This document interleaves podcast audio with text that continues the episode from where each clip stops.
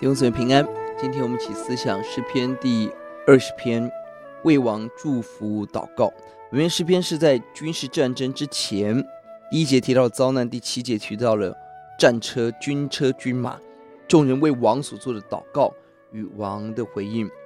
本篇采 ABA 架构，A 是众人为王的祝福，B 是王的宣告。一到五节，众人为王祝福，把王交在神的手中，相信神的大能拯救。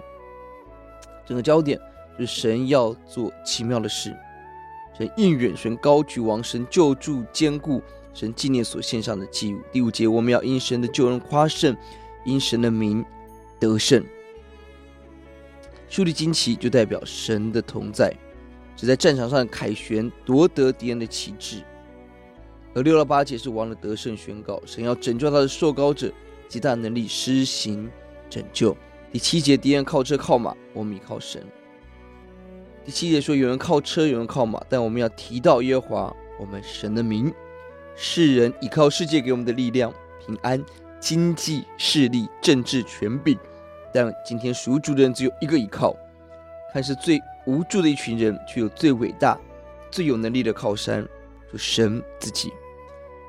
愿我们要因着神的名大大的夸神，要起来宣扬神。依靠神，以祷告抓住神，使我们可以经历在神里面生命的得胜。这里提到的意思是大声的传扬、夸耀的意思。愿我们因着神与我们同在，大大的得胜。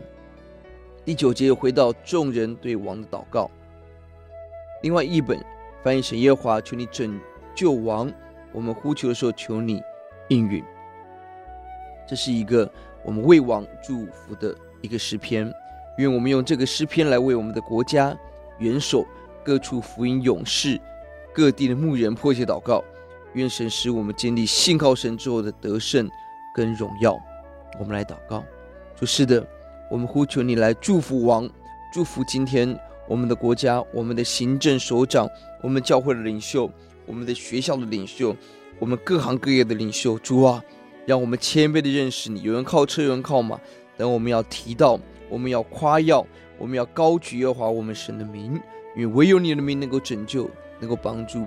主要让圣徒常常举起圣洁的手起来为国家祝福，使我们得平安，使神的名得荣耀。谢谢主，奉主的名，阿门。